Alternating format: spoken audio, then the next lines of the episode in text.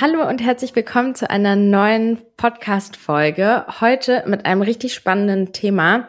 Und zwar, wie, genau habe ich das jetzt hier äh, formuliert? Naja, irgendwie sagen wir mal gescheiterte Beziehungen und welche Auswirkungen und Konsequenzen sie auf uns haben. Und dazu habe ich äh, zwei richtig tolle Gäste, die sich jetzt einmal vorstellen dürfen. Ja, hallo zusammen. Ähm, ich bin Leonie. Äh, ich komme ursprünglich aus Hamburg und ich habe zusammen mit meinem Vater, der gerade neben mir sitzt, mein Paar gegründet. Ähm, und das ist eine App, äh, die dir hilft, gesunde Beziehungen zu führen. Genau. Ja, ich bin Ulrich Wilken. Ich bin Psychologe, Psychotherapeut ähm, und habe vor 40 Jahren mal ein Ausbildungsinstitut äh, gegründet und forsche seitdem äh, und bilde Ärzte, Psychologen in systemischer Therapie aus und forsche sehr viel. Und dann war immer meine Idee und mein Bestreben, irgendwie auch äh, möglichst vielen Menschen, äh, nicht nur in meiner eigenen Praxis, nicht nur im Institut, sondern auch da draußen, Hilfe zukommen zu lassen, weil ja so viele Menschen auf den Therapieplatz warten und äh, keine Möglichkeit bekommen, manchmal bis zum halben Jahr oder sogar noch länger. Und da war das natürlich eine super Idee und auch äh, hat Leonie mich sehr unterstützt dabei, so etwas zu entwickeln, nämlich eine App zu entwickeln, so dass nicht alle Menschen äh, tatsächlich auch äh, Hilfe bekommen können, äh, die so in äh, Lebensfragen stecken, wo es einfach schwierig ist, hauptsächlich der Fokus schon auf Beziehung, weil das ist der zentrale Bestandteil aller Probleme, glaube ich. Ähm, ja, und das ist eine ganz spannende Geschichte und das ist, äh, wird auch sehr gut an, angenommen, muss ich sagen. Ich bin also echt wirklich, wirklich froh. Ähm, und das ist äh, ja so ein kleiner, so ein kleiner Lebenstraum für einen Vater natürlich mit der eigenen Tochter dann auch noch sowas gemeinsam zu machen. Das ist schon äh, etwas sehr Besonderes. Oh, das ist wirklich richtig schön. Ich habe mich auch, ich habe mir das auch angeschaut und ähm, also erstmal ganz kurz Beziehungen. Da denken wir ja voll oft an so Beziehungen mit einem Partner, aber eine Beziehung hat man ja auch zu Freundschaften oder der Familie, zu den Eltern. Also ne, Beziehung deswegen zentral definitiv. Ähm, und ja, ich selbst, also ich selbst habe ja super viel Therapieerfahrung und Moment, äh, jetzt 14 Jahre mittlerweile. Und deswegen, ich weiß auch, wie schwer es ist mit den Therapieplätzen. Und ich werde auch ganz oft von meinen Followern angeschrieben und die Fragen stellen. Und ich kenne das auch aus dem persönlichen Umkreis und so weiter, dass viele so Schwierigkeiten haben, und dann kommt ja noch dazu, dass, ähm, also erstmal bist du ja schon dann vielleicht in einer Verfassung, die schwierig ist. Da musst du einen extremen Aufwand betreiben, einen Therapeuten zu kontaktieren. Die sind ja dann auch oft schwieriger zu kontaktieren. Das sind dann ja oft nicht irgendwelche Zentralen, wo man dann irgendwie einen Rückruf bekommt oder so, sondern man ruft an, meistens geht keiner ran, weil die dann in den Therapiesitzungen sind und so. Das ist alles erschwert, dann sagen die, man hat keinen Platz oder sowas. Und dann kommt noch dazu, dass man vielleicht den Therapeut gar nicht mag.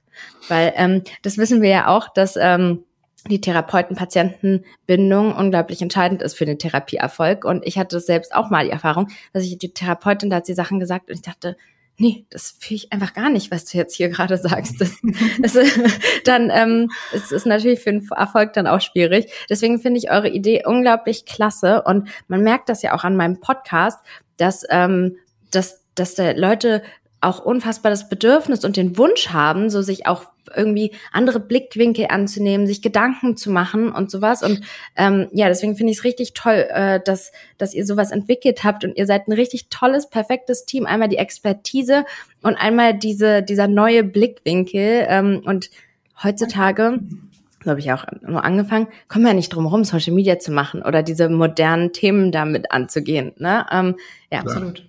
Ja, ja, also es, wir sehen das auch, also jetzt auch gerade zu dem heutigen Thema auch. Äh, wir sehen wirklich, dass die Leute mit den unterschiedlichsten Themen auch zu uns kommen und da auch ganz, ganz offen direkt von Sekunde eins sich öffnen ähm, und darüber sprechen. Also das ist auch, das sind auch dann so Alltagsthemen, die sie halt einfach jeden Tag vielleicht irgendwie mit sich rumtragen und die nicht so richtig wissen, wo sie sie loswerden können und wie sie sie loswerden können. Und äh, das ist ja dann total schön zu sehen, dass wenn dann zum Beispiel sowas kommt wie äh, ich habe jetzt schon mehrere Beziehungen hinter mir und ich möchte, dass es diesmal funktioniert, aber ich habe auch Angst davor, dass es vielleicht wieder scheitert oder wieder an den gleichen Punkt gerät, wie ich vielleicht vorher war. Ähm, und ja, was soll ich jetzt machen? Ähm, und dann fragen sich auch viele, gehe ich jetzt zur Therapie oder nicht? Oder ist das überhaupt ein Therapiethema? Ähm, und genau mit diesen Themen kommen sie einfach zu uns und dann, wenn wir dann sehen können, und das, äh, das spiegeln uns eben dann ganz viele, dass wir deren Lebenssituation verbessert, verändert haben, ähm, weil sie sich auf einmal wieder stärker fühlen, weil sie sich ähm, ja, letztendlich selbstbewusster fühlen, wirklich darin auch zu vertrauen, dass diese Beziehung diesmal ähm, eben anders wird und vielleicht hält. Äh, das ist dann voll schön zu sehen, ja. Okay, dann können wir äh, direkt in das Thema starten. Ich weiß ja nicht, ob ihr es, ähm, äh, ob, ob du das auch gesehen hast, vielleicht Leonie. Aber ich, oh Gott, ich, gestern saß ich beim Anwalt und habe über äh, die Bürokratie und das Thema Scheidung und so weiter gesprochen und musste dem ja so ein bisschen mein Leben zusammenfassen und dachte mir, wow, wirklich der Wahnsinn, was du jetzt jetzt schon mit deinen 28 Jahren zu berichten hast. Irgendwie nach einem Jahr Ehe, also wir haben ähm, den ersten Jahrestag ja nicht hinbekommen, ähm, äh, hat es sich auseinander gelebt, haben wir uns getrennt und ähm, ich bin an einem verrückten Punkt, weil ich habe gedacht, mit dieser Beziehung mache ich mal was anders. Mit dieser Beziehung habe ich ganz viele Fehler, die ich vorher gemacht habe, das habe ich erfolgreich gemacht und dann kam ein anderes Thema auf. Und ich bin jetzt, ich habe, äh, deswegen fand ich es auch so toll, dass wir jetzt die Folge machen, weil ich auch wirklich persönlich so denke, und ich bin ja auch jemand, der ähm, über viele Sachen nachdenkt, aber ich denke jetzt so, keine Ahnung, was kannst du jetzt noch anders machen? So, und ähm, was, wo auch ganz viele Leute auf mich zukommen, ist das Thema Untreue. Also mh, vielleicht starten wir mal damit. Ähm, ein großes Problem ist ja, dass Leute nicht mehr vertrauen können, wenn sie mal Untreue erlebt haben und dieses Misstrauen mitbringen in ihre Beziehungen. Ja, das ist natürlich, das ist häufig so, oder es ist auch, ist ja auch nachvollziehbar so, ja, finde ich. Also wenn man diese Erfahrung gemacht hat, dass man da nicht voller Vertrauen in die nächste Beziehung geht oder äh, sofort das Vertrauen wieder hat. Das Vertrauen lässt sich ja kognitiv nicht herstellen. Ich kann nicht sagen, morgen vertraue ich wieder. Das geht ja nicht. Ja, das braucht ja eine ganze Menge, Menge äh, Zeit. Aber wenn du das so auch so ein bisschen so ganz offen über die über dich selbst sprichst, ja, so und du hast so das Gefühl, du hast immer wieder jetzt doch was Neues gemacht und dann denkst du, hm, ja, aber dieses Mal mache ich doch was ganz anderes. Ich mache das alte, ähm, dann ist das sicher sehr liebenswert, ja, wenn ich das so sagen darf. Aber was glaube ich das Entscheidende ist, dass man versucht, also wenn ich, darf ich da ganz offen fragen? Also natürlich, also ich, natürlich, okay. ja. Ähm, darf ich fragen mit deinen 28 Jahren, wie lang waren denn deine Liebesbeziehungen bisher? Ähm, also meine erste Beziehung war vier Jahre, dann ähm, hatte ich zwei kürzere mit zwei und einem Jahr. Mit dem Vater von meinem Sohn war ich dann insgesamt äh, auch vier Jahre zusammen.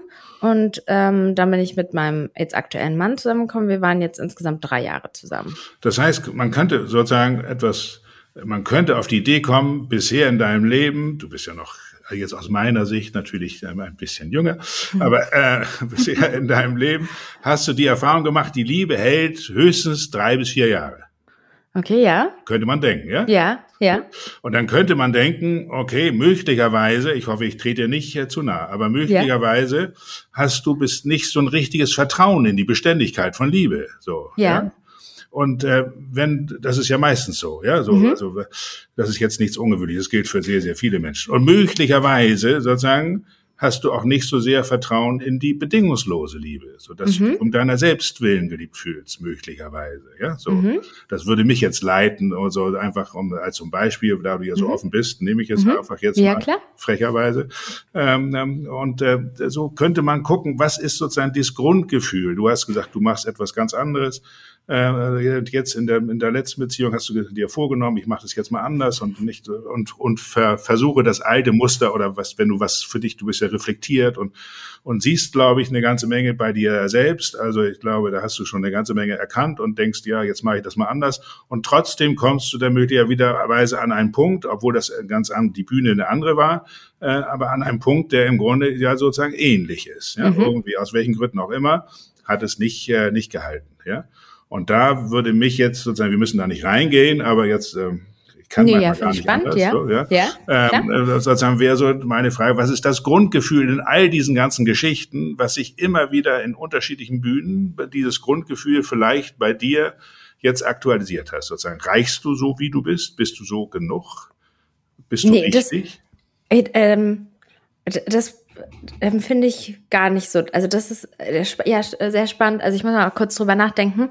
Also ich habe ähm, ich habe gar nicht äh, so ein Problem mit meinem Selbstwert. Also manchmal denke ich fast auch, ich, ich habe fast ein bisschen zu viel, denke ein bisschen zu viel, zu gut von mir. Ähm, ich habe ja, ich mache jetzt gerade eine Psychoanalyse. Also ich habe ja viele Jahre eine Verhaltenstherapie gemacht ja. und ähm, dann, nachdem ich halt immer noch so stark unter meiner Angststörung gelitten habe, habe ich dann, wo ich da eigentlich gar keine Lust drauf hatte, nochmal eine Psychoanalyse angefangen, weil die ja so zeitintensiv ist. Ich gehe da zwei bis dreimal die Woche hin und ne, ich lieg, also ich mache das da nach Sigmund Freud, dass ich da liege und ihn nicht anschaue und so. Und ähm, wir sprechen auch viel über meine Beziehungsmuster und zwar davon, dass die so unfassbar geleitet werden von meiner Vaterfigur. Also dass ich im Prinzip immer, oh, Moment, ich sehe, ah, okay, das, Bild stockt gerade ein bisschen. Nee, okay, aber ihr seid noch da. Ja, super, okay.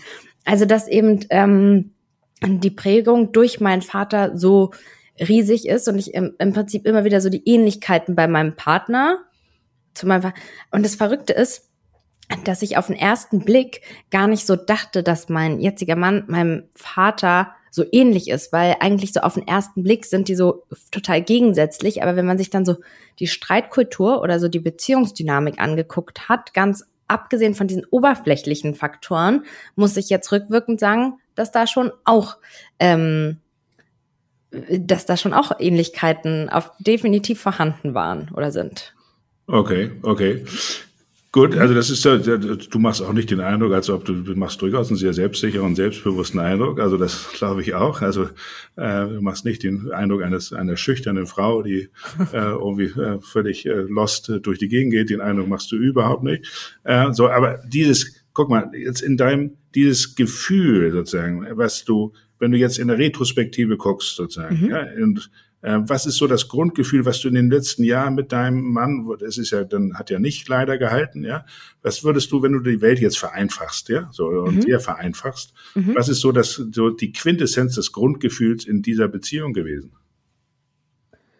Äh, dass ich, ähm, egal wie ich mich verhalte, nichts richtig machen kann. Genau. So, das ahne ich ja, ja. Egal was du machst, es ist nicht richtig.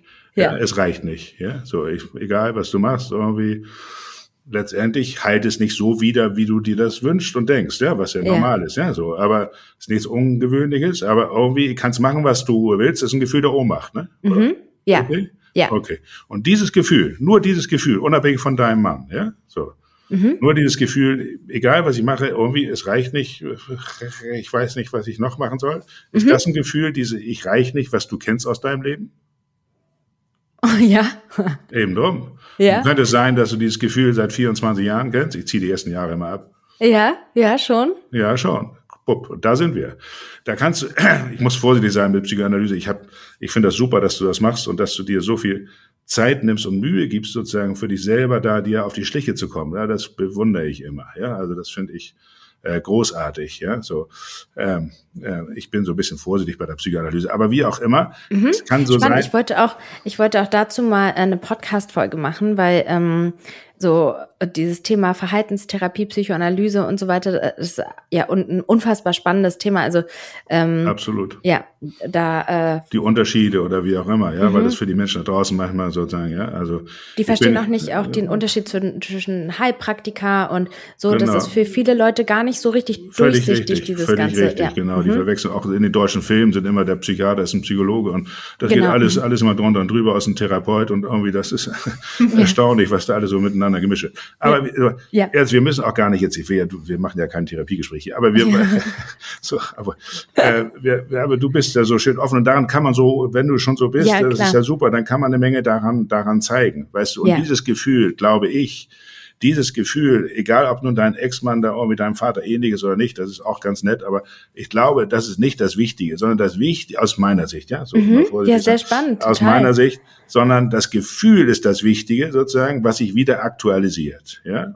So, die mich irgendwie, ich kann machen, dieses Gefühl der Ohnmacht, ich kriege nicht die Wahrnehmung oder die Aufmerksamkeit oder die Wertschätzung oder die Achtung, äh, die ich mir nach, nach, nach, die ich eigentlich möchte und da, da, wo ich mich danach sehne. Mhm. Und wenn du das möglicherweise kennst von deinem Vater früher, ja, so, dass du dieses Gefühl kennst, ja, das ist eine ganz andere Geschichte und ganz anderes eine ganz andere Inhalt und so weiter, aber das Gefühl sozusagen ähnlich ist, weil das ist das Entscheidende. Nicht, der, nicht die ganzen Szenen, nicht die ganzen Lebenssituationen sind wichtig, sondern dieses Gefühl ist wichtig. Mhm. Und wenn du dieses Gefühl kennst, dann könnte ich auf die komische Idee kommt, dass du möglicherweise noch eine Sehnsucht nach der bedingungslosen Liebe deines Vaters hast. Mhm. Jetzt ist aber, ähm, was auch so spannend ist, dass man ja am Anfang, wenn man jemanden kennenlernt, da ähm, und sich ja so im Prinzip verliebt und für jemanden entscheidet, dann sind ja ganz oft diese Themen so gar nicht so da, weil wenn genau. ich jetzt zum Beispiel am Anfang so daran denke, wir, da da kam ja dieses Gefühl gar nicht auf. Also Richtig. wisst ihr, was ich meine? Das Absolut. ist dann auch, das ist auch so tückisch und so schwierig dann manchmal. Absolut. Und da habe ich nämlich auch eine Frage notiert. Ähm, und zwar gibt es ja so den Punkt, dass wenn man so äh, jemanden kennenlernt, dann gibt es so diese zwei Seiten. Einmal dieses, man man entscheidet sich für jemanden, wo man so sagt, oh, das war vielleicht ein bisschen zu früh, das hast du vielleicht jetzt nur gemacht, weil du nicht alleine sein willst. Oder dann gibt's halt das, dass man sagt, oh, du bist so mäkelig, der war doch jetzt toll, warum ist es der jetzt doch nicht? Oder so. Wisst ihr, was ich meine? Dieses so, wann ist der Zeitpunkt ähm, und, und woran merke ich, dass es jetzt so ähm, aus den richtigen Gründen die richtige Wahl ist? Und äh, komplexe Frage. Ja, äußerst komplexe Frage. Das kann ich dir keine Antwort drauf geben, weil das weißt du immer erst hinterher. Ja, also mhm. die Erfahrung habe ich auch gemacht, wenn ich dann die Menschen frage, wieso ist denn, woran merken sie denn, dass jetzt, dass das Richtige ist oder dass das hält? Mhm. Dann erzählen die Menschen mir irgendeine liebenswürdige Geschichte, aber wenn ich das für die nächsten Menschen irgendwie äh, zur Verfügung stellen soll, dann passt das überhaupt nicht. so, also von daher, ich habe das, ich kann das verstehen. Das Bedürfnis hatte ich lange, das zu verstehen, um anderen Menschen zu helfen oder vielleicht, ja. ich, das steht mir ja gar nicht zu, aber vielleicht zu warnen oder Achtung oder mhm. das nützt auch meist alles nichts, ist auch richtig so, das steht mir auch gar nicht zu. Äh, aber wo man soll, und das ist alles aus meiner Sicht nicht, nicht, nicht bestimmbar. Wie das genau geht, dass man also meine These ist ja, dass Menschen mhm. sich unbewusst sozusagen eine Partnerin oder einen Partner suchen, wo die Wahrscheinlichkeit, dass sich sozusagen ein altes Muster wieder aktualisiert, relativ groß ist, obwohl die genau das Gegenteil wollen. Ja, die, die Menschen sehen sie in der Liebe, Nähe, Geborgenheit dass sie sozusagen gewertschätzt werden. Und trotzdem unbewusst suchen sich Partnerin oder Partner, wo genau das, wonach sie sehen, nicht, nicht geschieht. Ja, mhm. wie das geht, das ist wirklich schwer zu, ich weiß also, das kriege ich auch nicht genau raus. Ich weiß nur, dass wenn die Menschen daran arbeiten und sich vielleicht von dieser Sehnsucht nach der alten Sehnsucht verabschieden und sozusagen friedlicher zurückgucken, dass sie dann freier nach vorne gucken, dass sie dann irgendwie anders auf ein, ein ein Mann oder eine Frau rea reagieren. Wie das geht, das ist nicht, also das ist nicht bestimmbar. Mhm. Aber ich habe so viele Geschichten, die sagen, ja, jetzt habe ich jemanden kennengelernt. Also ich, da hätte ich mir gar nicht vorstellen können, dass ich früher auf so einen Mann oder auf so eine Frau reagiere. Aber ich bin absolut zufrieden. Ich hätte mir das früher gar nicht vorstellen können. Mhm. Wenn ich ver versuche, das jetzt herauszufinden, ähm, das kriege ich nicht raus, ja, sondern ich, da kann ich ja nur sagen, super, ja, also äh, herzlichen Glückwunsch, ja. Und Aber wie, wie das geht, das weiß ich auch nicht, ja. Okay, also dann scheint oder dann ist der zentrale Schlüssel eben, dass man da so seine ähm, ähm, seine inner, innere verborgene vielleicht auch Sehnsucht irgendwo äh, versteht, identifiziert, um um da genau jetzt jetzt äh, ist es so, dass nicht alle dieses Glück haben, zum Beispiel so ein tolles Gespräch zu führen. Und ähm, mit jemandem, weil man muss halt auch sagen, dass ich habe auch, wie gesagt, auch äh, Freunde, die haben Therapien gemacht und da dachte ich so, ach, das ist echt, da bist du nicht so, leider nicht so vorangekommen, weil der Therapeut dich da nicht so richtig geführt hat. Wie kann man denn jetzt den Menschen, was kann man denen so an die Hand geben, dass sie da auf den Weg kommen? Na, das ist ja genau, was wir mit Mein Paar versuchen. Das, ist ja, das, ist ja, genau das, sozusagen, mal, es dreht sich eben nicht so sehr wie in der Verhaltenstherapie, vielleicht jetzt sagen wir nach vorne zu gucken und irgendwelche äh, Verhaltensweisen neu einzuüben. Äh, das bringt auch nichts, wenn äh, Paare zu mir kommen und ich sage denen, was sie anders machen sollen, das ist doch völliger Unsinn. So geht das Leben doch nicht. Die sind doch nicht, sind doch nicht doof, die sind doch klug, ja. Also die meisten Menschen wissen, was sie morgen anders machen wollen als gestern und was machen sie morgen das gleiche wie gestern. Also ich habe viele Ana Ana Analytiker bei mir in der Praxis gehabt, äh, die haben ihre Lebensgeschichte drei Jahre lang die auf der, auf der Couch. Ja, also die, die muss ich nicht erzählen, wie sie groß geworden sind. Und trotzdem mhm. sind sie morgens in, den, in, den gleichen, in die gleiche Falle gefallen wie gestern. Mhm. Also diesen Kluch, ja. Und das alleine nützt nichts. Ich glaube, es dreht sich darum, wirklich versuchen zu verstehen, was ist das, was sind die Muster sozusagen, in die ich immer wieder unbewusst hineinrutsche, ja? Mhm. Und letztendlich nochmal Veränderung ist heikel, ja? Also Mhm. Ähm, äh, das, ist, das geht nicht so einfach, selbst wenn ich das weiß. Ich meine, das kennen wir, glaube ich, alle. Ja, wir kennen doch alle das Gefühl, ja, morgen mache ich dies, morgen mache ich das. Und was mache ich morgen? Ja, vielleicht übermorgen. Aber ja, im Augenblick passt es nicht. Und also das kennen wir alle. Ich glaube, wir haben alle da eine, sozusagen eine gewisse Verletzlichkeit, dass wir nicht so straight sind. Also es dreht sich wirklich darum, die alten Muster sozusagen zu, äh, zu, äh, zu schauen. Es gibt zum Beispiel, ich hatte mal so ein, neulich hatte ich mal so, eine, so, ein, so einen Fall, das ist schon ein bisschen länger her, da war ein Paar vor mir und äh, so ein liebenswertes Paar. Und der Mann hatte auch das Gefühl, er macht und macht und er, er macht, denkt sich viele Dinge aus und, und äh, er möchte auch sich verändern und so weiter. Und, mhm. und die Frau, ja, aber irgendwie, es passte nie so richtig. Ja? Und da habe ich gesagt, schauen Sie, Frau so und so, könnte es sein, dass wenn Ihr Mann Ihnen Rosen schenkt, ja, eine Rose immer welk ist. Ja? Und dann lächelt sie mich an und sagt, nee, Herr Wilken, der ganze Strauß. Ihr wurde klar, der kann machen, was er will. Ja, so, das verändert sich nicht. Also ich bin gar nicht bereit dafür, die Veränderung anzunehmen. Und dann wurde, das war ein bisschen traurig dann, ja, weil deutlich wurde eigentlich die Beziehung hat überhaupt kein Fundament mehr. Also äh, das war schon ein bisschen bitter fast, ja, sag ich mal so. Aber mhm. es wurde da irgendwie deutlich. Veränderung ist heikel. Also die meisten Menschen möchten ja auch irgendwie, äh, die möchten ja, dass es sich verändert. Und gleichzeitig ähm, äh, ist es äußerst schwierig. Es gibt noch einen anderen Punkt, ähm, wenn zum Beispiel Menschen, die in einer schwierigen Lebenslage sind und irgendwie ein großes Leid haben, ähm, wenn man die fragt, wer daran vielleicht ein klein bisschen schuld ist, ja, dann sagen die meisten Menschen, ja, ich bin natürlich für, für mein Leben selbst verantwortlich. Sage ich, prima, super, sehr gut, besser ist es, aber wir schieben das mal ein bisschen weg. Ja, so. Wer ist denn vielleicht noch ein ganz klein bisschen dafür daran schuld oder verantwortlich, dass es ihnen so geht, wie es ihnen geht? Naja, schon mein Vater oder meine, meine Mutter. Ja, aber wenn der Vater oder Mutter ein bisschen schuld ist, dass es einem so geht, wie es einem geht, dann ist doch Veränderung gar nicht vorgesehen und das Glück ist doch gar nicht vorgesehen. Weil wenn mhm. es den Menschen gut gehen würde, wo wäre dann die Schuld? Ja? Mhm. Also da sind viele, ähm, sagen wir mal so, Fallstricke und Verknüpfungen, die der potenziellen Veränderung durchaus entgegenstehen. Und die muss man Deswegen bin ich auch etwas skeptisch mit der Verhaltenstherapie. Das, ich kenne viele Kollegen, die machen auch viele gute Sachen. Aber auf so einer Ebene nur des, des Verhaltensveränderung, das reicht ja. nicht, sondern man muss mehr erkennen. Ja.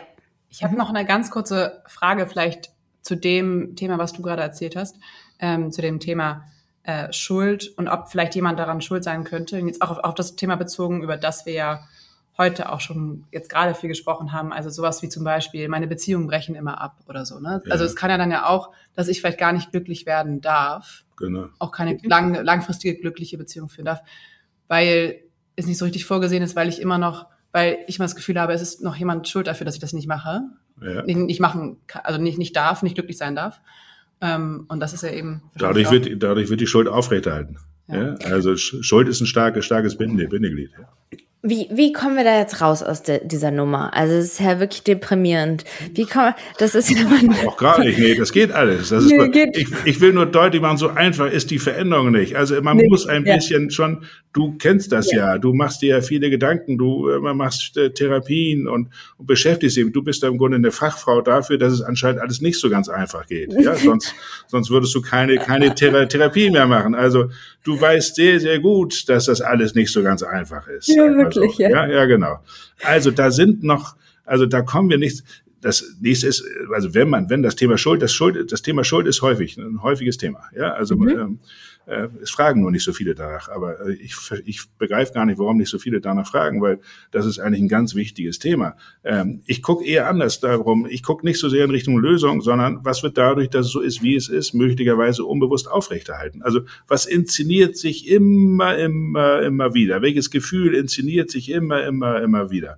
Und mhm. dann kommt man, kann man da rauskommen. Erste Frage ist, kann man die Eltern aus der Schuld entlassen? So, was mhm. nicht selbstverständlich ist. Mhm. Aber viele möchten das, ja. Mhm. Und wenn man sich sozusagen die Eltern aus der Schuld entlassen kann. Also so, quasi vergeben. Ver ja, genau, vergeben. Ein bisschen muss, vergeben. Ich muss auch sagen, also meine persönliche Erfahrung ist damit, ähm, dass, also ich hatte äh, eine Therapeutin, die mich erstmal, glaube ich, so zehn Jahre oder sowas begleitet hat und danach eine Therapeutin, die mich dann nochmal vier Jahre begleitet hat. Und beide hatten den Ansatz, dass ich mich äh, distanziere von meinen Eltern und äh, weil ich immer wieder berichtet habe, dass das Verhältnis so schwierig für mich ist und dass es mir darunter nicht gut geht. Und ähm, mein aber es hat nicht funktioniert. Also immer wieder, wenn ich den Kontakt auch abgebrochen habe und so, ich hatte ja immer dennoch so die Sehnsucht und so weiter. Genau. Mein äh, Psychoanalytiker jetzt ist halt ganz anders vorgegangen und ich muss sagen, also ich mache die Psychoanalyse jetzt seit knapp einem Jahr oder neun Monaten, zehn Monate. Und ähm, er hat, also ich habe ein Verhältnis mit meiner Mutter, das hatte ich noch niemals zuvor, vielleicht als Kind so, aber ähm, durch irgendwie die, den Perspektivwechsel, durch, durch das Verständnis von ihrer Situation und so weiter. Und ich, ich fühle mich so, ich fühle mich überhaupt nicht mehr so, als ob, und ich habe ganz lange, weil ich habe ja ähm, eine starke Angststörung gehabt und ich habe ganz lange immer meinen Eltern so die Schuld dafür gegeben, dass ich so mhm. bin, wie ich bin und dass ich diesen harten, harten Lebensweg jetzt in Anführungszeichen habe. Also das ist ja ein Klacks, ja. wenn man sich andere Leiden angucken kann, aber dennoch hat es mir mein ja. Leben sehr schwer gemacht. Und genau. ähm, ja, also da die Schuld von meiner Mutter und meinen Eltern zu nehmen, ist für mich eine unfassbare Befreiung gewesen und hat auch das Verhältnis zu meiner Mutter unfassbar verändert, was dazu geführt hat, dass sich das Verhältnis zu meinem Sohn auch verändert hat wiederum. Also es ist eine Kette, die ist, äh, die hat man manchmal gar nicht auf dem Schirm, wie weit die dann geht, wenn man diesen diesen einen Aspekt bearbeitet. Also finde ich beeindruckend, wenn du das so erzählst. Und da kann ich nur herzlichen Glückwunsch sagen, dass du einen guten Psychoanalytiker zur Hand hast, weil das gibt's, äh, tut mir leid, aber ja. äh, höre ich nicht so irrsinnig häufig. Und da hast du ja. jemand irgendwie an deiner Seite, weil ich halt gar nichts davon, den Kontakt zu den Eltern abzubrechen. Es gibt ja. Lebenssituationen, wo das tatsächlich ähm, hilfreich sein kann, so. Aber in der Regel bringt es, also aus meiner Sicht ist das nicht das, nicht das Thema. Also ich verstehe das mhm. immer gar nicht, äh, sondern es ist genau das, was, was, was dir gelungen ist, sozusagen mit einer anderen Perspektive auf deine Mutter und auf deine Eltern zu gucken und damit versöhnlicher zu gucken, ja, so dass es nicht mehr so in dein Herz geht, die Verletzung mhm. und so weiter. Und das, dann kannst du freier nach vorne gucken. Das hat ja. Einfluss auf deine Beziehung, das hat Einfluss auf das Verhältnis zu deinem, äh, zu deinem Kind. Also das ist per, also super. Also ich meine, mehr, viel mehr geht doch gar nicht. Ja. Also da kann man nur sagen, da bist du genau auf dem richtigen Weg, ja, und äh, ob das nur Psychoanalyse ist oder irgendwas anderes ist, das ist mir eigentlich im Grunde wurscht. Hauptsache, du hast jemand gescheiten dir gegen, gegenüber, mhm. äh, der dir hilft, sozusagen irgendwie anders auf die Welt zu gucken. Ja, und das ist doch das. Ja, also äh, es dreht sich äh, gar nicht darum, andere Menschen zu verändern, sondern anders auf die Welt zu gucken. Je nachdem, wie wir auf die Welt gucken, verändert sich die Welt. Also ja. wir haben Einfluss auf die Art und Weise, wie wir auf die, wie wir unsere Welt konstruieren. Ja, so. Ja. Und das Entscheidende ist sozusagen, glaube ich, das finde ich finde ich wirklich schön, wie du das schilderst. Ja, guck mal, das zeigt auch dass, sondern dass nicht nur die Zukunft Konstruktion ist, sondern die Vergangenheit ja auch. Mhm. Ja, also du guckst jetzt anders auf die, auf deine Geschichte. Du konstruierst ja. deine Vergangenheit. Du hast Einfluss ja. auf den Blick auf deine Vergangenheit. Und das ist, darauf haben wir Einfluss. Das ist nicht einfach so alles so gewesen, sondern du schilderst das sehr eindrücklich, dass du anders sozusagen auf die, auf deine, deine Geschichte guckst. Ja. Ja. Das ist äh, allgemein, also was, darüber habe ich jetzt auch gar nicht ähm, mehr mit meinem Psychoanalytiker gesprochen. Wir haben uns jetzt nicht gesehen, weil er im Urlaub ist, aber mir ist aufgefallen, also ich bin so eigentlich mein gesamtes Leben lang so ein bisschen durch die Welt gegangen und habe gedacht, meine Kindheit war so oft so schwierig. Meine Mutter war nicht da, die hat so viel gearbeitet, das war so schlimm allein. Also ähm, also genau, ich bin halt durch die Kindheit oder irgendwie habe ich meine Kindheit so oft so gesehen und hatte so so zum Beispiel ein Thema, ähm, ich bin jeden Tag richtig gehetzt, weil ich meinen Sohn so früh wie möglich aus dem Kindergarten abholen wollte, weil ich das so abgespeichert habe, dass es für mich so schlimm war, dass meine Mutter mich so oft so spät abgeholt hat mhm. oder ich war immer alleine und ich ich bin ich habe mich richtig obwohl ich versucht habe das nicht zu tun bin habe ich mich aber wirklich so ein bisschen auch gesuhlt in dieser ganzen ähm, in dieser ganzen Misere irgendwie, ja. Und mein Vater war nicht da und so. Und ähm, dann, ähm, oh Gott, es ist so furchtbar, dass ich jetzt auch eine alleinerziehende Mutter bin, so wie meine Mutter das war und dass mein Kind das genauso erleben muss, wie ich das erlebt habe und so. Und durch dieses Auflösen, ich weiß auch nicht, was jetzt das richtige Wort dafür ist, ja, und durch gut. diesen anderen Blick auf meine Mutter habe ich einen ganz anderen Blick auf meine Kindheit.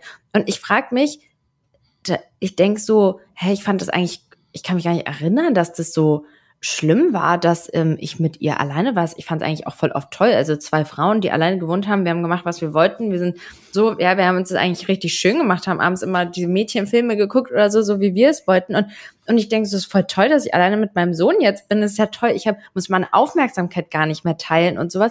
Und finde das so spannend, wie sich also ich, ich zweifle da, habe da richtig an, an meinen Gedanken und meiner Psyche gezweifelt, wie krass die einen austricksen können und dass es sich gar nicht an der Wahrheit oder sowas teilweise orientiert.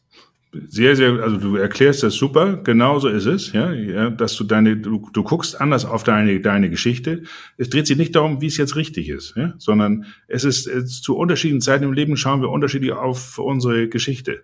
Ja, mhm. und das ist äh, schön, wenn du das beschreibst, dass du jetzt versöhnlicher und friedlicher auf deine Geschichte schauen kannst, weil das ist doch das, worauf wir, das, das ist das Wichtigste überhaupt. Also äh, das erzeugt Freiheit für die für die nächste Wahrnehmung. Ja, je friedlicher du zurückschaust, je wohlwollender du zurückschaust, desto freier schaust du nach vorne und du wirst möglicherweise jetzt gehe ich mal sozusagen, ich entpuppe mich als kleiner Prophet, äh, du wirst möglicherweise einen, einen Mann kennenlernen, wo genau dieses Muster, sozusagen das alte Muster nicht mehr zugreift. Da musst okay. du dir gar nicht Gedanken drum machen, dass du irgendwas anders machst. Du solltest, bleib so wie du äh, bist. Du bist gut so wie du bist. Also du musst nicht irgendwas anders machen. Du wirst nur, und da würde ich vertrauen, es dreht sich darum, Vertrauen in die äh, Ungewissheit, ja, mhm. weil nur da kann das Neue entstehen. Ja? Mhm. Also da kannst du dir sonst noch was vornehmen. Das lass, also wenn ich dir sagen darf, etwas flapsig, das lass mal lieber sein. So, vertrau in dein in dein eigenes Sein. Es wird dir jemand begegnen, das klingt ein bisschen mystisch, das meine ich aber ganz, ganz, das ist wirklich Erfahrungswissen, ähm, wo du sagst, ja, irgendwie, ich weiß auch nicht wieso, keine Ahnung warum, äh, aber irgendwie, irgendwie passt's jetzt, ja, und irgendwie hält's und ich was mhm. nun anders ist, ich weiß es nicht. Ich habe auch nichts anderes gemacht. Ich bin einfach so, wie ich bin und so weiter und so fort. So, so ist das meistens. Wenn du, ich bin mir sicher, wenn du so zurückschaust auf deine Geschichte, hat das Einfluss auf deine zukünftige Wahrnehmung. So. wie, wie können wir denn jetzt ähm, den Hörern, die vielleicht auch nicht die Möglichkeit haben, ähm, die Möglichkeit haben, irgendwie so einen tollen Therapeut, weil das war, das ist auch wirklich so, weil ähm, ich bin jetzt an dem Punkt und ich war ja 13 Jahre oder 14 Jahre davor auch in der Therapie und bin niemals an dem Punkt gewesen wie jetzt. Und das fand ich war jetzt nicht so mega schwer, da hinzukommen. Also das war ja einfach nur der Therapeut, der richtig interveniert hat, so, das in die richtige Richtung geführt hat. Wie können wir denn jetzt den, den Hörern irgendwie was mit an die Hand geben, wie sie vielleicht auch irgendwie da hinkommen können? durch eure App. Ah, vielleicht erzählt ihr mal mehr, wie ihr das euch vorgestellt habt, wie das den Hörern, ähm, welchen Mehrwert das bringt. Ja, ich kann ja mal anfangen, ein bisschen, kannst du ergänzen. Genau, also die App ist so aufgebaut, dass die letztendlich wie, in ein, wie ein Gespräch funktioniert. Das heißt, du bekommst Fragen gestellt ähm, und du antwortest diese Fragen und genau wie du gerade beschrieben hast, richtig interveniert, die nimmt dich letztendlich an die Hand und stellt dir die Fragen, damit du genau dahin kommst, das zu erkennen und zu erkunden und zu verstehen, woran es vielleicht liegt, dass man, dass vielleicht immer die Beziehungen wieder scheitern oder dass die Beziehungen nicht so lange halten, wie du es dir wünschst, oder dass du vielleicht immer wieder in irgendwelche Streitigkeiten reingerätst, die dich, die dich irgendwie nerven und triggern. Ähm, genau, dass du herausfindest, woran es eigentlich liegt. Und das, am Ende ist es so, das sind drei Teile. Am Anfang erkundet man erstmal und du verstehst, äh, was ist jetzt eigentlich hier wirklich gerade die Schwierigkeit, gar nicht so dieses eine, die eine Situation, die du irgendwie gerne lösen möchtest, sondern eigentlich ist das ein Gefühl, eine Emotion, so wie mein Vater ja gerade viel beschrieben hat, die, da, die dahinter liegen, die eben schon älter sind als vielleicht die aktuelle Beziehung, mhm. ähm, die eben aus der Kindheit kommen. Und dann geht das wirklich mit Fragen ähm, immer so von Woche zu Woche. Das ist in Modulen aufgebaut. Ähm, und die Module bestehen aus Fragen und Antworten. Du kannst darauf äh, direkt schreiben oder auch was auswählen. Dauert so eine, circa eine Viertelstunde pro Woche. Ähm, und dann geht's ins nächste Modul rein. Und dann gibt's immer eine Übung äh, nach, dem, nach dem Modul für die Woche. Ähm, das ist dann zum Beispiel sowas wie, man malt das Genogramm, also den Stammbaum, wie man mhm. aufgewachsen mhm. ist. Ähm, oder dann später gibt es ähm, Übungen mit einem Würfel, ähm, die dann vielleicht neue Verhaltensweisen, die du vielleicht, oder ja, neues, mhm. neues, neue Veränderungen quasi wirklich in deinem Alltag auch integrieren. Genau, nach dem Erkunden, dann gibt es das Verstehen ähm, und am Ende letztendlich auch wirklich die Veränderung, die natürlich einmal ab und zu ein bisschen heikel sein kann, aber wenn man verstanden hat und vielleicht auch loslassen kann, ähm, das ist ja gerade eigentlich letztendlich auch, worum es geht, dass man nicht nur versteht, woher es kommt, sondern auch eben, so wie du sagst, diesen Perspektivwechsel auf einmal erlebt, ähm, dass das dann eben auch am Ende passiert und äh, damit Leute dann freier gucken können, damit sie sich vielleicht auf eine andere Beziehung einlassen können, damit die aktuelle Beziehung auf einmal leicht, leichter wird ähm, und sie sich äh, wieder zufriedener fühlen. Genau. Das ist, ja. ähm, auch sehr spannend, weil ich hatte nämlich auch noch einen Gedanken oder eine, Frage formuliert. So ein bisschen, man ist ja so, also umso älter man wird, umso mehr hat man im Prinzip so ein bisschen auf seiner Liste. Ähm, ich hatte irgendwie zuletzt eine ähm, Fragen-Antworten-Podcast-Folge gemacht und eine Frage war, was die Red Flags sind, also was so die, na, Red Flags, okay, ist ja ein Begriff. Die auch? Bei Männern. Oh ja, okay. ich, ich tu mal so. Genau, so die roten Flaggen ja, beim Daten ja, sozusagen. Und dann habe ich mir auch so, als ich die Frage so durchgelesen habe, habe ich so ein bisschen so gedacht, das ist ja lustig, weil es kommt ja im Prinzip so mit jeder Erfahrung kommt ja dann neuer Punkt irgendwo mit dazu. Und dann habe ich mich mal so gefragt, wie lang ist eigentlich meine Liste? Und dann habe ich gedacht, boah, ist das überhaupt am Ende des möglich, äh, am Ende des Tages irgendwie möglich, durch die Welt zu gehen mit dieser Liste in der Hand und zu sagen, na ach so, nee, das funktioniert jetzt hier alles nicht, weil ähm, da ist auf jeden Fall ein Punkt meiner Liste mit drin. Ja, die Liste ist sicher sozusagen relativ ideal, damit man genau das, wonach man sie sehnt, eben nicht, äh, nicht geschieht. Ja? Also ähm, das klingt bisschen komisch, ja, aber wenn diese rote Liste sozusagen so voll ist, dann ist die Wahrscheinlichkeit, dass irgendein Punkt dabei ist, bei jedem relativ groß. Ja, also mhm. geht man erstmal, ja. das geht man gar nicht die Beziehung ein. Also ja. rote Listen sozusagen äh, verhindern eigentlich das, was man eigentlich möchte. Ja, Mhm. Ähm, und von daher weiß ich gar nicht, ob das so Sinn macht, so eine rote Liste nee. zu führen. Also macht überhaupt gar keinen Sinn. Macht überhaupt keinen Sinn. Das ist gut, das beruhigt mich. Also von daher, also ähm, aber wenn Menschen eine rote Liste machen, dann kann man sich überlegen, okay, was hält diese rote Liste aufrecht? Ja, so und äh, sozusagen immer andersrum denken. Ja, und ich kann mir vorstellen, so eine rote Liste, wenn die möglichst auch noch lang ist, hält sie aufrecht, dass im Grunde die Wahrscheinlichkeit, dass eine Bindung eingegangen wird, nicht so besonders groß ist ja, weil ja immer ein Punkt auf der roten Liste ist. Mhm. Also kann man sich Gedanken machen, hm, äh, wovor habe ich vielleicht Angst? Ja, was ist das, was mich sozusagen, äh, habe ich Angst, verletzt zu werden, verlassen zu werden und so weiter und so fort. Das ist ja, das ist ja nicht irgendwie einfach, einfach so. Das hat ja schon seinen, seinen leidvollen Sinn, diese rote Liste. Ja, das mhm. kommt ja nicht von ungefähr. Das sind ja mhm. alles Erfahrungen, die auch tatsächlich wahrhaftig sind. Ja, so. Mhm. Und äh, die, äh, ich kann das gut nachvollziehen. Wenn man da so eine rote Liste hat, dann ist man vorsichtig. Dann geht man nicht einfach irgendwie in die nächste Beziehung, also meistens rein. Also, ähm, aber ich habe jetzt, wo du das gerade so sagst, ich habe was auch interessant ist. Ich habe das äh, jetzt gerade vor zwei Tagen das erste Mal eine eine ähm, eine ein, einen Menschen gehabt. Ähm, das habe ich auch noch nie gehört. Jemand, der sich permanent verliebt. Also da geht die, der ist, oder der oder die ist permanent verliebt, ja, so, aber es geht nie, kommt nie eine richtige Bindung zustande. Das ist immer so eine Schwärmerei. Es mhm. gibt sogar einen Begriff dafür, den habe ich eben auch nicht, habe ich noch niemals so, so gehabt. Und das ist ja auch interessant. Und die leidet oder der oder die leidet natürlich darunter, weil sich permanent verliebt, immer von Neuen. Äh, das klingt zwar ganz spannend, aber ist letztendlich nicht so besonders befriedigend, weil es kommt irgendwie keine richtige Bindung zustande. Ja. ja. Und dann denke ich mir auch, ja, also äh, der leidvolle Sinn dieses Phänomens ist ja, dass genau das, was man sich eigentlich vielleicht wünscht, nicht zustande kommt. Also mhm. muss irgendwas anderes dahinter, hinter sein, nämlich mhm. eine Angst oder eine Sorge vor Verlassensein, äh, weil man da irgendwie, äh, weiß nicht, traumatische oder nicht traumatische Erfahrungen in seinem Leben gehabt hat und so weiter und so fort. Also ich habe auch, ich habe ähm, also ich bekomme ja wirklich tolle Fragen von meiner Community. Ich habe ähm, da echt äh, Glück, dass ich so, deswegen ist mir auch so wichtig, dass wir hier auch den Hörern mhm. was mit auf den Weg geben, weil ich das äh, durch die Resonanz auch so krass spüre, wie, wie doll da auch so eine, so eine Sehnsucht und so eine, so ein Fragezeichen auch bei ganz vielen Leuten, sich selbst zu verstehen und so Impulse zu bekommen und so weiter da ist.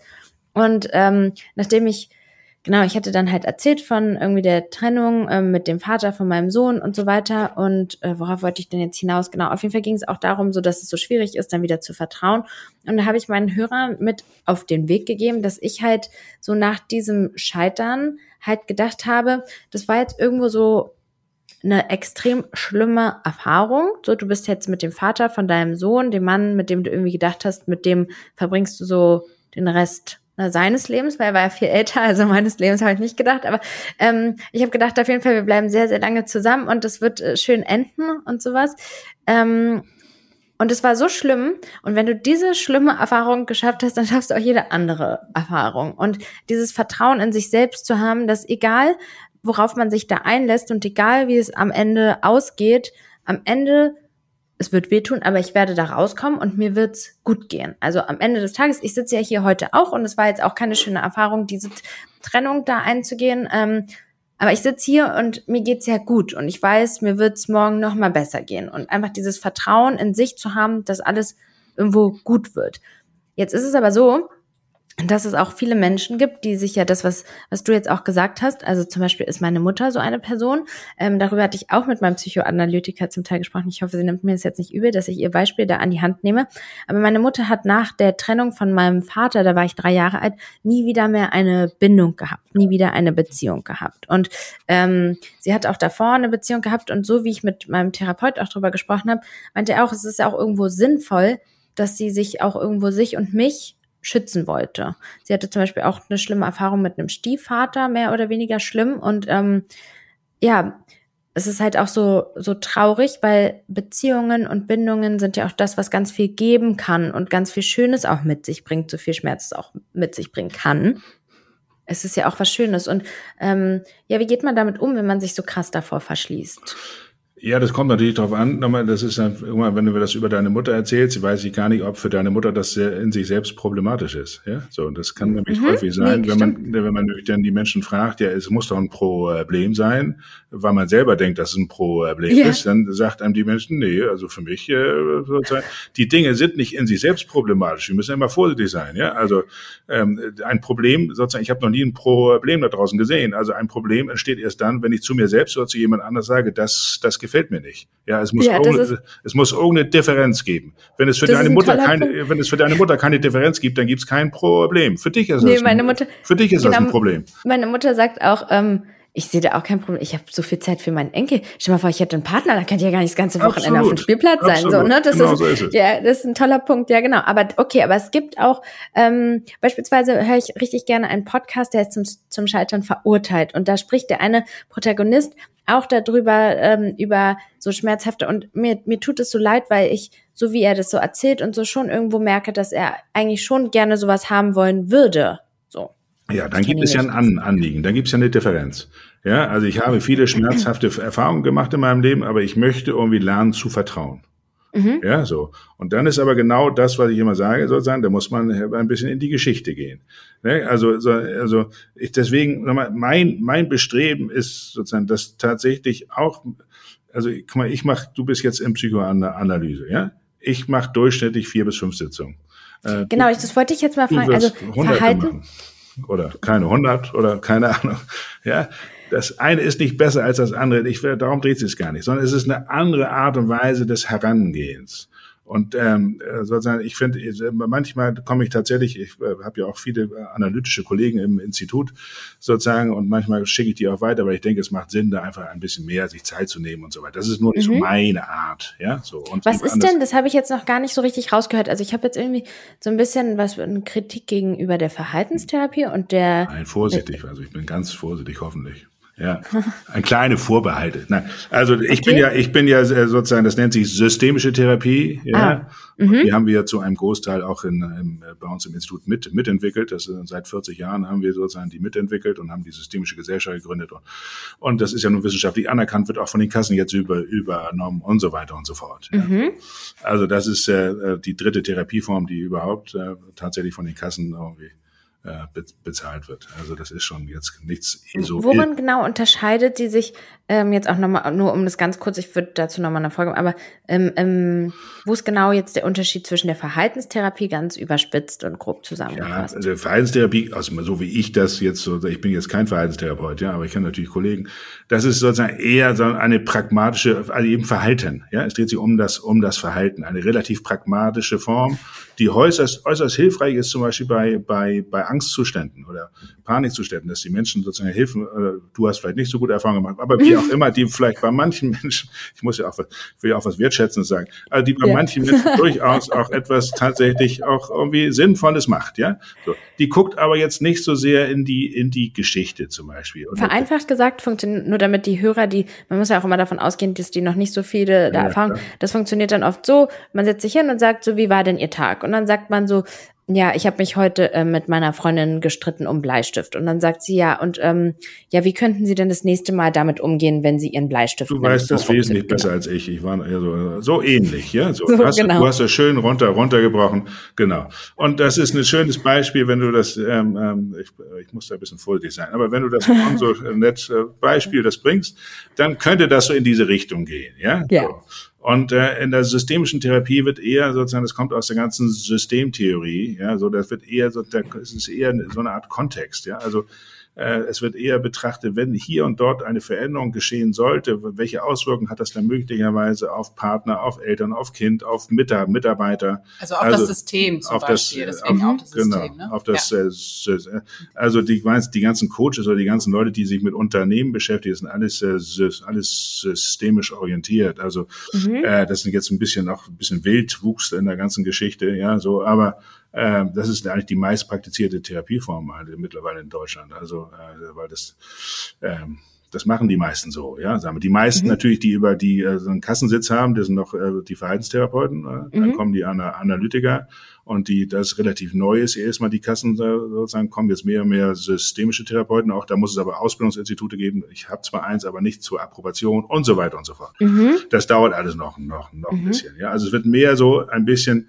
es will sozusagen die leidvolle Sinnhaftigkeit. Von nichts kommt nichts. Ja, also äh, was kann eine leidvolle Sinnhaftigkeit eines Problems sein? Nicht so schnell in Richtung Lösung gucken, sondern wo kommt es her? Was inszeniert sich da? Mhm. Und im Grunde Muster erkennen. Ja, Muster mhm. erkennen und nicht nur nur auf dieser Szene bleiben mit diesem Bleistift. Der Bleistift, der ist zwar sicher ganz wichtig, aber der würde mich jetzt nicht besonders interessieren, sondern mich würde mhm. interessieren, was ist das Muster, was ich bei dem Bleistift und bei den Socken und bei dem Mülleimer und so weiter und so fort immer wieder aktualisiert. Denn Menschen mhm. können sich tatsächlich über Dinge streiten, ich meine, das kennst du vielleicht auch, oder jeder von uns kennt das, wo man hinterher denkt, meine Güte, das hat aber eine Intensität und eine Welle bekommen, das, das passt doch gar nicht zu dem Bleistift und zu den Socken, ja, aber pff, also ich habe schon Paare gehabt, die haben sich um Socken gestritten, da wurde die ganze Beziehung in Frage gestellt. Wenn du mich lieben würdest, dann würdest, hättest du die Socken weg, weggepackt. Jedes Mal liegen die da wieder. Du liebst mich nicht, du siehst mich nicht. Ui, ui, ui, ui. Also das schaffen die Socken gar nicht. Ne? So, also die, ja. äh, das ist, äh, das bringt nicht sich über die Socken zu unterhalten, sondern über dieses Gefühl, was sich aktualisiert. Und das kann Bleistift ja. sein und das kann irgendwas anderes sein. Das ist das Entscheidende. Also es ist ein anderer, anderer Blick auf die Welt. Also der Quellkonflikt und der Präsentationskonflikt. Sehr gut, sehr gut. Du brichst das immer sehr ordentlich runter.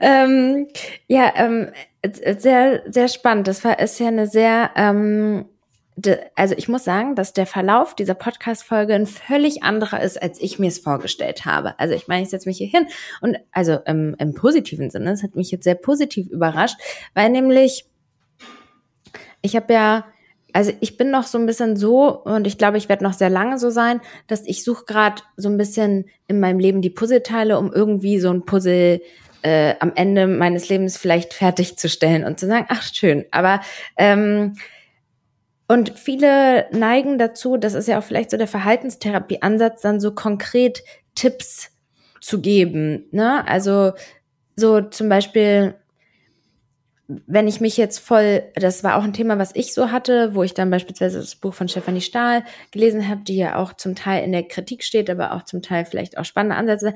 So zum Beispiel habe ich mich manchmal so eingeengt gefühlt in gewissen Momenten, wenn es dann so eine Umarmung gab oder sowas. Und dann habe ich mir in dem Moment gesagt, ähm, nee, ist alles gut, du kannst es jetzt zulassen oder sowas. Aber in dem Moment habe ich mir ja gar nicht den, den Ursprung von diesem Gefühl genau. angeschaut. Und ähm, ich hatte jetzt irgendwie erwartet, warum auch immer, dass es mehr so konkrete Handlungsanweisungen gibt. Aber ich muss auch sagen, dass ich kann, ich könnte, ich könnte wirklich, was ich alles in meinem Leben probiert habe, auch gegen meine Ängste und was für Tipps und Atmung und Musik und blablabla und Singen und kalt duschen und ähm, andere Gedanken und Neuroplastizität und tausend Begriffe könnte man hier, aber sich den Ursprung anzugucken, ist am Ende das, was dich dann davon befreit von den ganzen Schwierigkeiten. Sehr gut, sehr schön, finde ich. Also wenn du das so erlebt hast, dann freut mich das, äh, weil das ist wirklich, es ist ja äh, mein Bestreben ist, äh, das ist wirklich jetzt unabhängig von von irgendwelchen monetären Geschichten. Äh, die MindPay-App ist, finde ich, sehr, sehr kostengünstig, weil es auch mein Bestreben ist, dass alle Menschen sich das leisten können, prinzipiell.